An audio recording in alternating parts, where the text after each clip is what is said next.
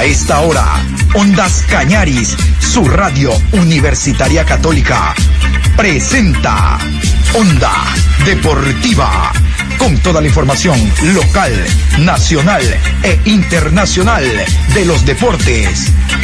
Comenzamos.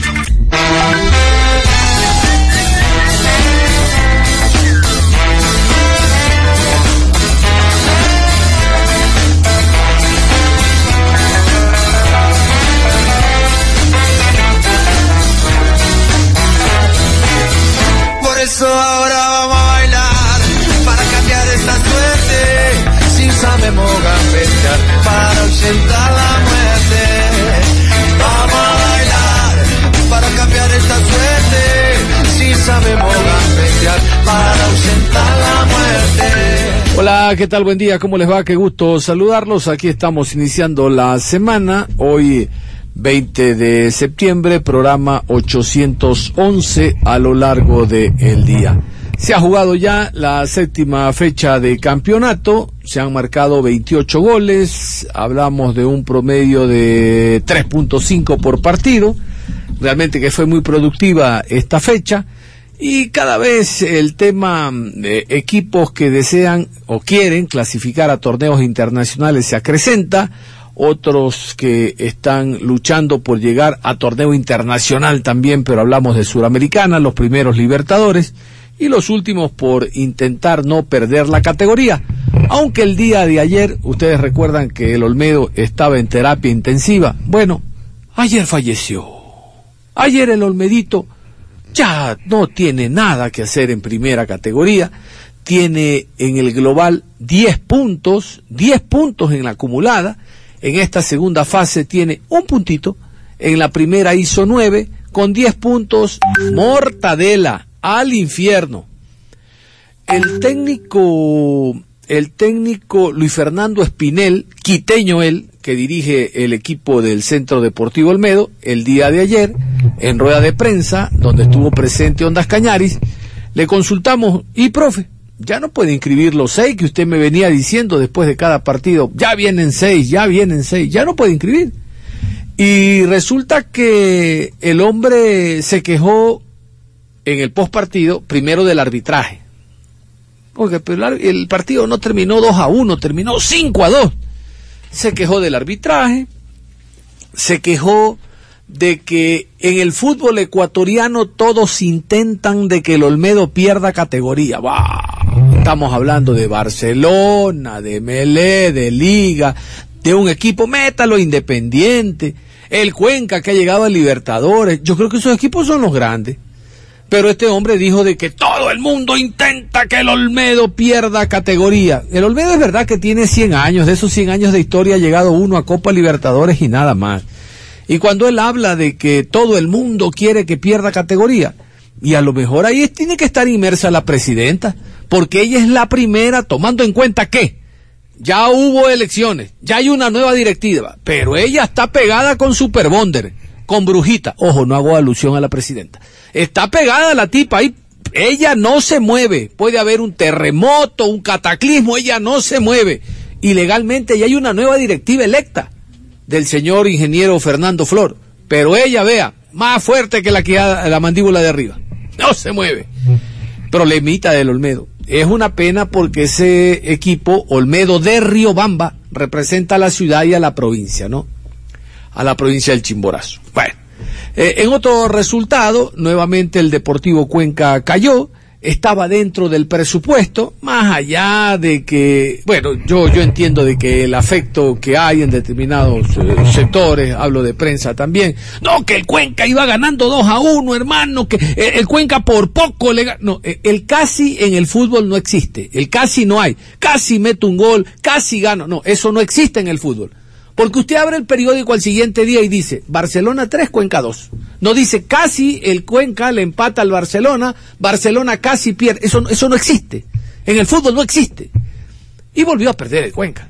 A pesar de que Sanguinetti al término del partido se le leyeron los labios, dijo, ladrones de mierda, dijo, clarito Sanguinetti. No, no, a Sanguinetti lo expulsaron por excesos verbales, iniciando el segundo tiempo.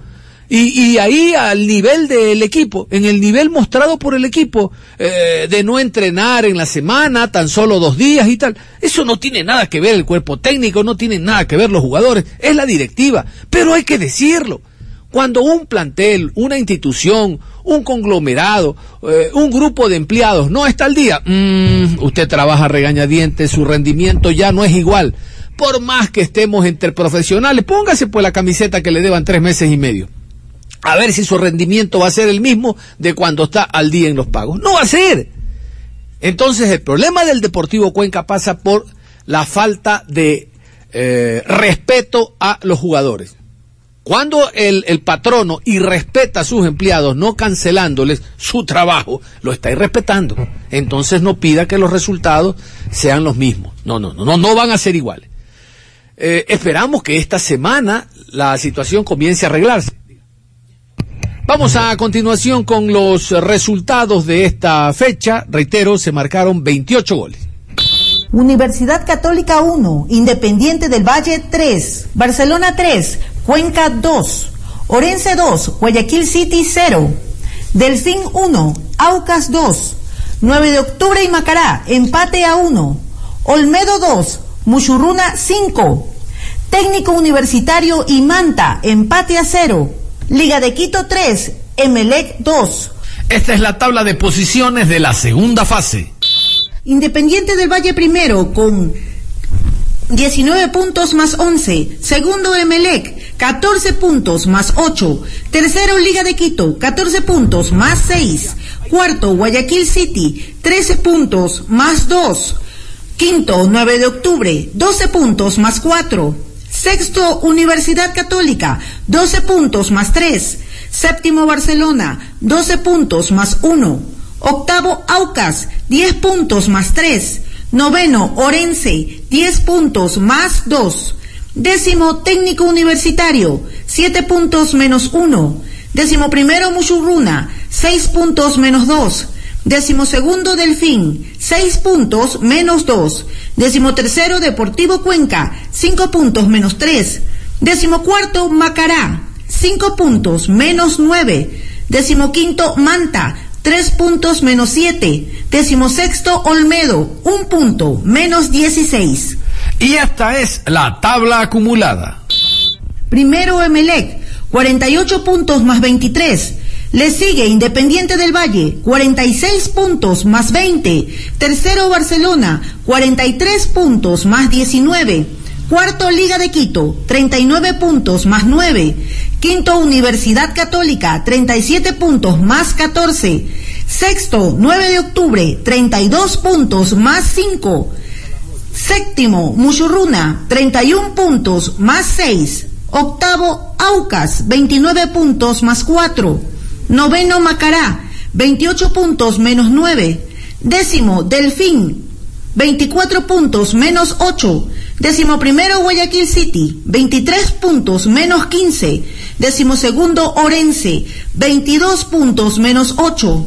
Décimo tercero Deportivo Cuenca, 21 puntos menos 7. Décimo cuarto Técnico Universitario, 20 puntos menos 7. Decimoquinto Manta, 19 puntos menos 16. Decimosexto Olmedo, 10 puntos menos 30. Y vamos a comenzar como todos los lunes hablando del Deportivo Cuenca. El Deportivo Cuenca jugó el día viernes en la ciudad de Guayaquil ante el conjunto del Barcelona. Realmente que el resultado apretado de 3 por 2 a favor del Barcelona no guardó relación con los antecedentes. En la semana, el Cuenca había entrenado dos días, Barcelona toda la semana, Barcelona de hecho hoy está viajando hacia Brasil, la mentalidad estaba puesta en ganar holgadamente eh, este compromiso por un marcador holgado y después pensando en el viaje y su próximo rival Flamengo. La situación se puso bastante cuesta arriba, llegó un momento que Barcelona perdía dos por uno, pero al final el no haber trabajado como se debía en la semana, la poca concentración, determinó que sobre la hora el conjunto del Barcelona derrotara al Cuenca, como les decía, 3 por 2. Fue expulsado Guillermo Sanguinetti, su hijo Nicolás estuvo en la rueda de prensa y esto es lo que dijo. Sí, la verdad que nos vamos tristes. Eh, teníamos el punto ahí y bueno, en la última jugada se nos va, eh, pero de todas maneras eh, estamos muy conformes con lo que hicieron los muchachos, obviamente, después de, una semana complicada en la que en la que todos, bueno, creo que ya es de público conocimiento los problemas que hubo, así que nos vamos contentos por el esfuerzo y por todo por todo lo que hicieron los muchachos. Eh, del arbitraje no voy a hablar, no, me corresponde, eh, así que, nada, eh, perdimos, perdimos el punto que teníamos y nada más. no, la verdad que el esfuerzo fue, fue muy bueno, sí, obviamente que se escape el partido en la última jugada duele. tenemos que mejorar, hay errores para corregir y bueno, en la semana trataremos de trabajar para, para mejorarlos. de los equipos más grandes de Ecuador y, y, obviamente que eso tiene sus riesgos y ellos tienen eh, grandes jugadores. Eh, creo que eh, el esfuerzo que han hecho los jugadores para conseguir dar vuelta al partido y, ponernos ahí, y bueno, la verdad que duele, duele no haber, no haber podido sacar ese punto, pero, pero bueno, nos quedamos conformes con el esfuerzo y hay que seguir trabajando para conseguir los resultados. Eh, no, no sé, la verdad que no, no sé por qué lo, por qué lo expulsó. Eh, y con respecto a Muriel, eh, desde que llegó viene trabajando muy bien, lo vimos bien en la semana y bueno, fue la decisión ponerlo y, lo hizo muy bien. A su vez Diego lo viene haciendo bien y, por eso bueno, le tocó entrar en los minutos finales. La verdad que nosotros no, no, nos han informado de eso, así que nosotros lo tenemos entrenando y, es parte del plantel y bueno, obviamente eh, hoy entró y no tenemos ninguna información de, que tenga que, de que quiera irse o que tenga una opción de irse. Fabián Bustos, el director técnico argentino, eh, satisfecho por la victoria, estoy seguro que para nada con el rendimiento, algo de eso expresó en la rueda de prensa con presencia de Ondas Cañaris. Nos preocupa esa situación que la tenemos que trabajar y que hay que evitar que nos convierta. Me parece, lo notábamos que estábamos, más allá que el primer tiempo eh, teníamos que haber ido, al descanso con, más abultado el, marcador. Eh, no, no lo sentíamos eh, firme, algo que por lo general somos firmes, o como bien dice usted, eh, el año pasado el equipo que menos goles lo hicieron, este año también, éramos la primera etapa. Son cosas que tenemos que mejorar, trabajar. Se, viene justo un equipo importante eh, ofensivamente, pero bueno, eh, confío. Eh, los reinicios, cada vez que hubo los recesos, han costado. no se excusa, tiene toda la razón usted, Cristian, en que tenemos que estar más firmes y evitar errores que nos terminan convirtiendo, pero la paralización de la fecha pasada sí creo que nos terminó afectando.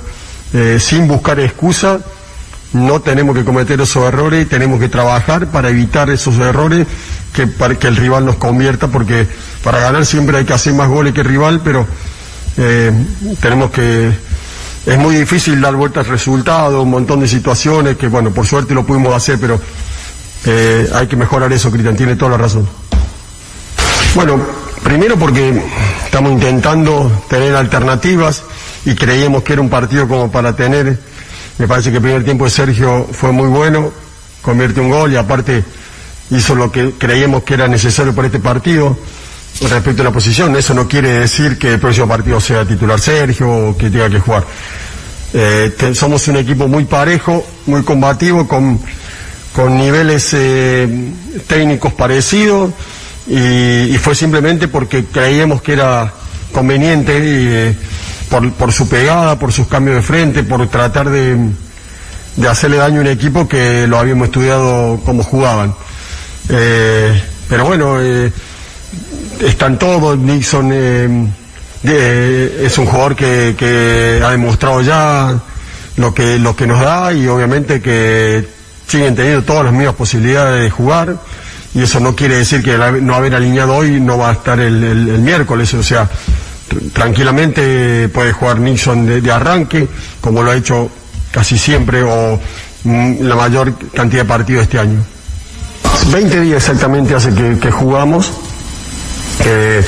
y sí creo que, que nos costó eh, algunos estaban recuperando de lesión, el caso de Piñatare, de Adonis, de, de Mario, tenían planificado que jugaran esos minutos porque tenemos que llegar bien y, y bueno, yo creo que las variantes fueron muy agresivas, muy eh, pusimos mucha gente ofensiva porque teníamos, queríamos ganar el partido. Para nosotros era importante no bajarnos de la pelea y, Barcelona es un club, una institución que te obliga a ser competitivo e intentar pelear siempre los primeros lugares. Y eso es lo que queremos y, y por eso tomamos un montón de riesgo, pusimos pura gente eh, como ocasión ofensiva y tratando de, tomar riesgo en la parte de atrás y bueno, y por suerte lo pudimos, lo pudimos dar vuelta.